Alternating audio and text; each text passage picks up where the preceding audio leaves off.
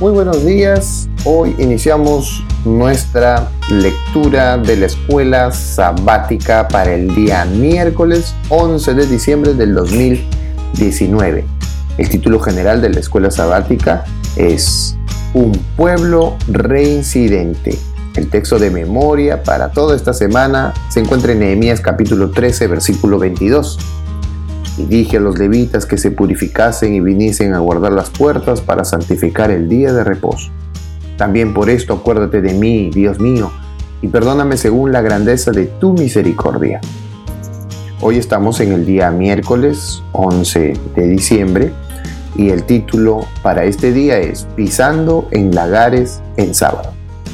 Nehemías capítulo 13 versículo 15 y 16 nos habla acerca del problema que estaba sucediendo con Jerusalén.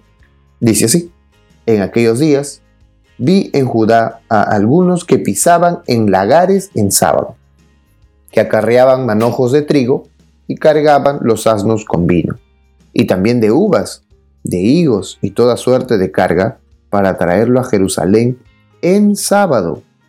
Y los amonesté acerca del día en que vendían las provisiones también había en la ciudad tirios que traían pescado y toda mercadería y vendían en sábado a los hijos de Jerusalén, de Judá en Jerusalén. Entonces reprendí a los señores de Judá. ¿Cuál es el problema que Nehemías está tratando aquí? La venta y la compra en el día de reposo. No es fácil alzarse a favor de Dios cuando eres el único. Como Dios dijo que el sábado era un día santo en el que nadie debía trabajar, Nehemías tenía el objetivo de asegurarse de que este mandato se cumpliera en Jerusalén.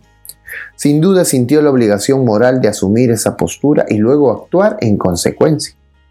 El sábado se creó como la corona de la semana de la creación porque es un día especial en el que las personas deben renovarse y recrearse al dedicarle tiempo a Dios de una manera que no pueden hacerlo mientras se dedican a sus ocupaciones o a otras actividades seculares. Un famoso escritor judío ha dicho que más que guardar Israel el Shabbat, el Shabbat ha guardado a Israel. El hecho es que el día de reposo sabático fue y sigue siendo un medio poderoso para ayudar a mantener viva la fe en quienes por la gracia de Dios buscan guardarlo y disfrutar de los beneficios físicos y espirituales que les ofrece. Bueno, como ustedes deben saber, el sábado era una señal entre Dios y sus hijos el hecho de no guardarlo era que eh, sus hijos no estaban dispuestos a seguir obedeciendo a Dios con fe y en confianza. Esto era. Por esa razón Nehemías entró en celo santo y empezó a, amonestar a cada uno de los hijos de Israel. Sobre todo porque en el verso 17 ustedes van a encontrar que Nehemías reprende a todo Judá y les, y les hace recordar el momento del exilio. Ellos habían llegado a ser exiliados por Babilonia debido a que ellos habían dejado de guardar los mandamientos de Dios. Habiendo eh, dejado los mandamientos de Dios a un lado, ellos habían entrado en pecado y por ende vinieron todas las calamidades que les vino. Y no aprendían de eso, sino que seguían haciéndole. Por esa razón, Nehemías vuelve otra vez a hablar acerca del día sábado. Bueno, del verso 17 al 22, eh, Nehemías toma una decisión para detener la compra y la venta en el día de reposo. Y miren lo que dice Nehemías aquí. Reprendí a los señores de Judá y les dije, qué mala cosa es esta que vosotros hacéis profanando así el sábado. ¿No hicieron así vuestros padres y trajo nuestro Dios todo este mal sobre nosotros y sobre esta ciudad? Y vosotros añadís ira sobre Israel profanando el sábado.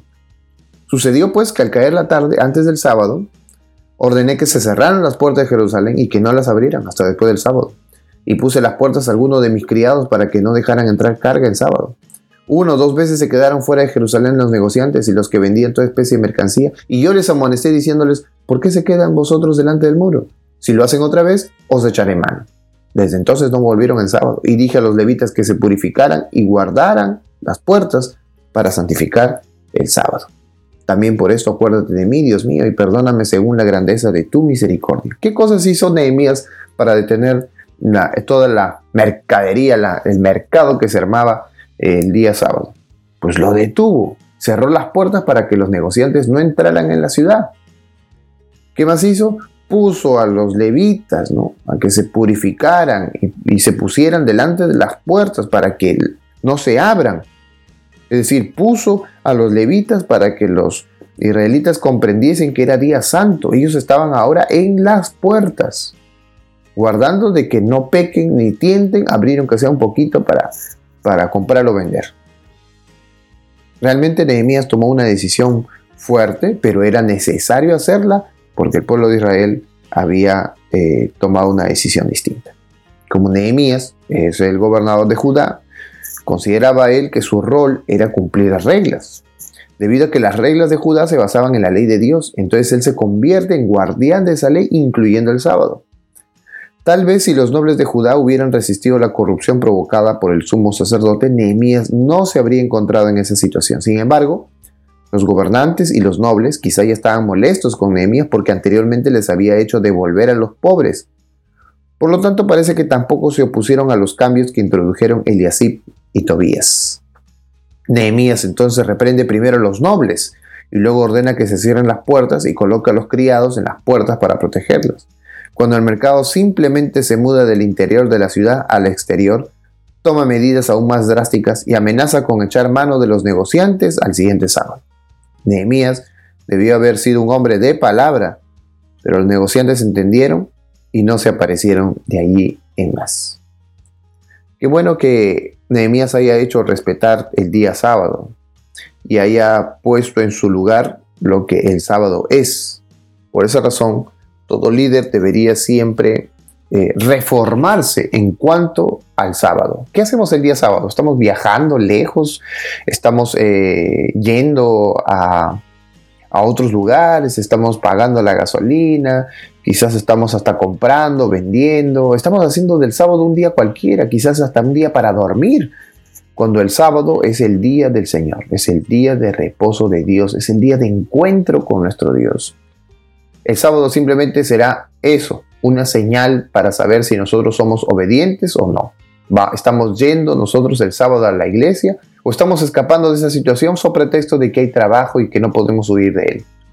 Cuando no se obedecen los mandamientos de Dios, siempre habrá infelicidad, pero cuando obedecemos los mandamientos de Dios, habrá bendición. Que Dios pueda ayudarnos durante este día a entender que los mandamientos de Dios no son una cosa de qué olvidar, sino que el contrario, son una señal en que hay confianza entre Dios y nosotros. Que Dios te bendiga.